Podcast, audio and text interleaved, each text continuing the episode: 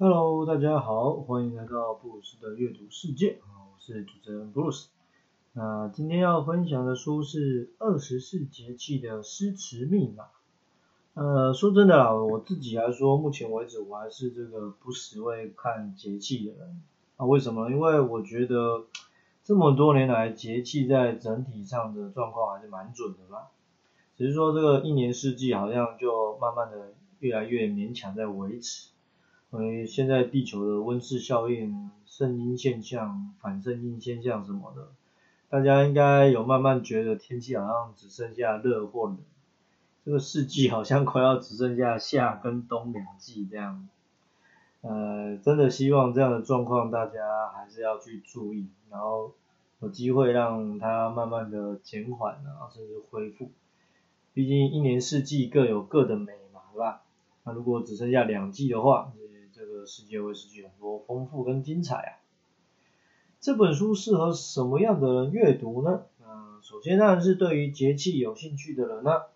我这本书我觉得是把二十四节气的这个由来、历史哦，还有一些传统都介绍的还蛮详细的。那搭配作者写的这个诗词之后，你就会觉得这个节气好像又变得比较不同了一点。另外，我觉得适合阅读的人。就是那种想要多了解跟这个节气相关的诗词，哦，如果不是透过这本书的分享，我觉得我应该也不太会知道，原来每个节气都有好多人哦想过，然后写过专属的诗词给他，那只是说作者就根据自己的所好去挑选，嗯，文无第一嘛，所以有时候看看别人的内容也是不错的分享。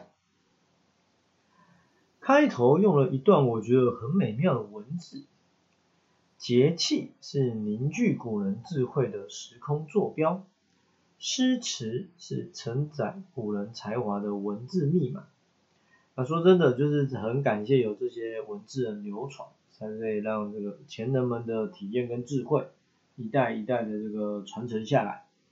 当然，现在的时空背景跟以前就完全不一样。啊，我觉得只要四季不变，哦，人们在很多事情上的心情应该还是会差不多的，只是不是每个人都有能力可以把脑中的想法啦、心中的情绪用文字去好好的表达。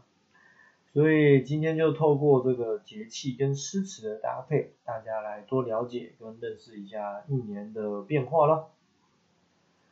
原则上啊，每个节气它们差不多就是间隔十五天。是半个月左右，那这当然会有一些前后的出入，就不会相差太多嘛。二十四节气的第一个节气是立春，不过这个不是今天想要先跟大家介绍的，嗯，我想要先特别说的是清明，为什么呢？啊，可能你对这两个字很熟悉，但你有没有注意过，清明其实也是节气呀？在所有二十四节气里面呢，只有清明是节气，然后它其实也是节日，他不知道有没有注意过哦？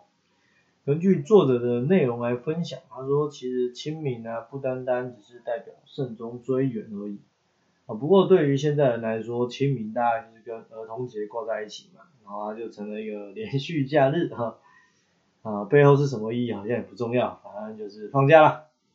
但其实清明的含义有很多，所以它才会作为一个第一个我想要介绍的内容。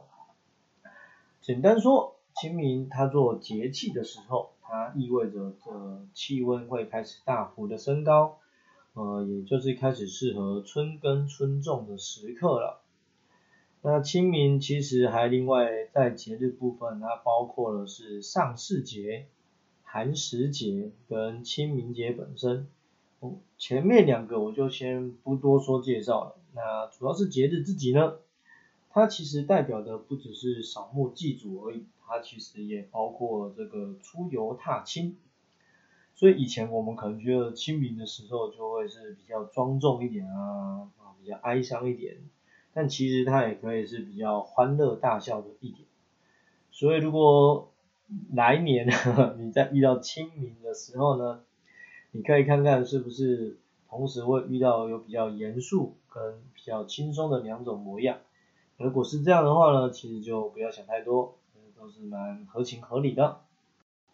第二个要介绍的节气啊，当然是要跟最近做一些结合啦，好不好？作为十月份的第一集 podcast，那在这前几天就是所谓的秋分，啊书里面有提到秋分的分是一半的意思，所以其实然后秋分其实有三个含义，呃第一个是说秋分意味着秋天过一半，啊我就问大家，你有觉得秋天过一半了吗？还是你有觉得今年的秋天来了呢？哦，大家现在应该还是这个空调开的非常的多，天气还是非常的热，所以这就是一开始提到的嘛，就是会不会未来二十四节气也越来越不准这样？哦，秋天如果通常过一半，应该至少要开始穿一些长袖外套，那我觉得我常常穿在身上的都是拿来遮阳的。那它另外还有两个这个含义，呃。一个是说秋分意味着你的昼夜过半，哦，那确实好像慢慢的有觉得这个比起夏天来说呢，这个太阳有比较晚升起一点，那每天这个下午的时候呢，太阳下山的时间也早一点。第三个含义是在说这个寒暑各半，对，不过我觉得就跟第一个一样嘛，就是这个节气我们。希望大家还是可以维持它千百年来的准确啊。OK，那其实，在秋分之后，很快就是一个东西的到来，什么呢？是中秋节，那其实也就是上礼拜的事啦，是吧？而其实，在周朝开始就有所谓的秋分祭月的习俗，中秋节也就是古代的祭月节。嗯，那这时候最适合说什么？书上说就是 出去玩。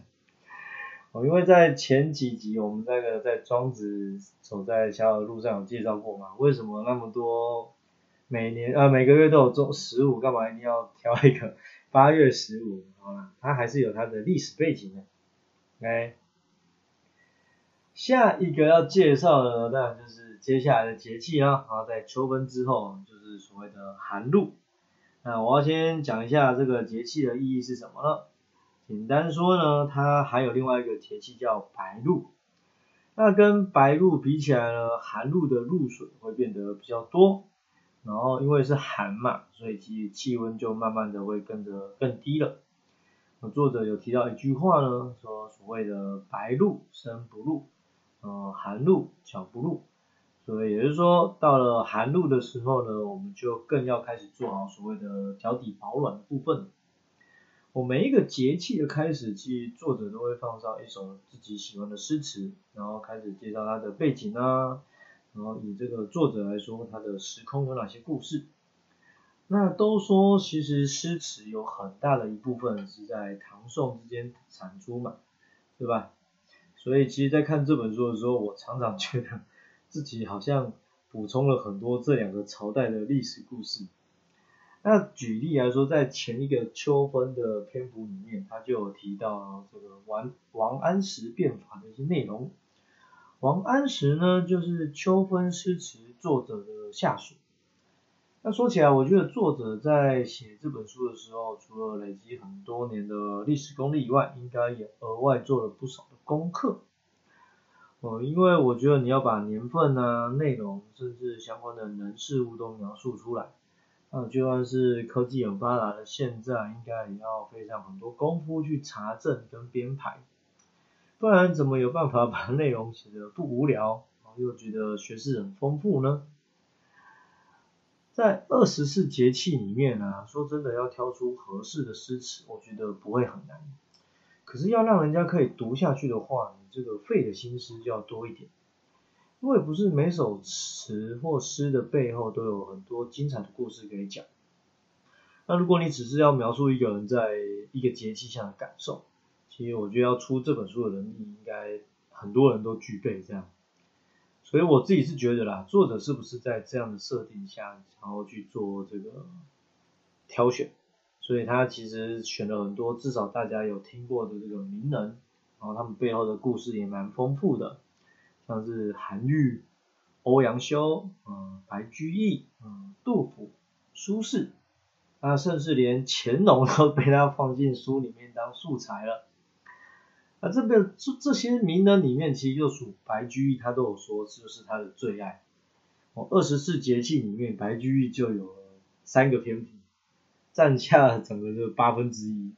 哦，这千百年来历史人物那么多，一个人就占了三分之一，呃，八分之一这么多，不得不说他真的是白居易很得到作者的喜爱跟认同。那么在这本书里面呢，我觉得也算是另外比较了解白居易先生的这个生平状态。哦，作为大家一个比较熟知的文人呢，其实我觉得白居易他还是一个官员。那他其实职称其实跟收入都蛮好的，可是大家有在职场待过，应该都知道，真的没有什么所谓永远的朋友跟对手嘛。尤其是两个人之间的关系，你会觉得这个人生不同阶段的演变，很多时候你就是这个会莫名其妙中枪。那这么时候该怎么办呢？要么拼，要么说，但拼也要拼得赢，而且你还不能是那种拼赢了，然后伤敌一千，自损八百。那说的话呢，就要看你是一人保全家保，可是你这个有家事要顾啦。在这边我就觉得非常佩服白居易的考量了。我第一可能是他觉得拼的机会不大，那当然也可能比较厌倦所谓的官场生活，所以用这两个选项来说，我觉得他比较像是说。但说的话意味着就是你可能会没有官职嘛，就是会没有工作没有收入。那如果你是家财万贯就一个人就算了，嗯，事情往往就不是这样。那该怎么办呢？我这边他就提到说，他就开始了自己的锁定之路啊。什么意思呢？就是他开始去找了一个职缺，是那种我们所谓的这个钱多事少离家近。那给他找着找着，还真的给他就 找到了。所以他就在这样的职位里面啊，然后我觉得就很像是半退休的形式，过上了二十年的日子。哦，知道这个人生的登出。说真的，我觉得不管是在实物面还是思想面上来说，我觉得都是非常值得大家借鉴。因为这个世界上就没有真正的输赢，那你赢了一个啊，难保不会有下一个出现。而且时间一直在走，那潮流也一直会更换，终究属于自己的时代会离去这样。所以有时候就是可能在别人眼里比较那种好。像美种啊，或者说很像是隐居的生活，其实我觉得对于一个人的身心来说，往往还是会是比较好的安排。这本书的介绍都先到这里了，我觉得读这本书真的蛮有意思，因为每个节气跟选的诗词都有它的时空背景嘛，那时间总是会重复的来。我的意思说，就是每年都会有夏至啊，每年都会有大寒。可是，在不同的这个空间背景哦，不同身份地位的人眼里，他可以得到的感触跟理解就会有所不同。我们讲个比较夸张一点，乾隆皇座的诗词心态，他跟一般农民或是防守边疆的士兵将军可一样吗？哦，你这心理紧绷的程度就不一样。当然就会影响你眼睛里面会注意到内容就不同。啊，当然就像前面说过的嘛，文无第一，所以在当下可能没有人敢说自己的诗词最好，或是敢反驳对方的没有那么好。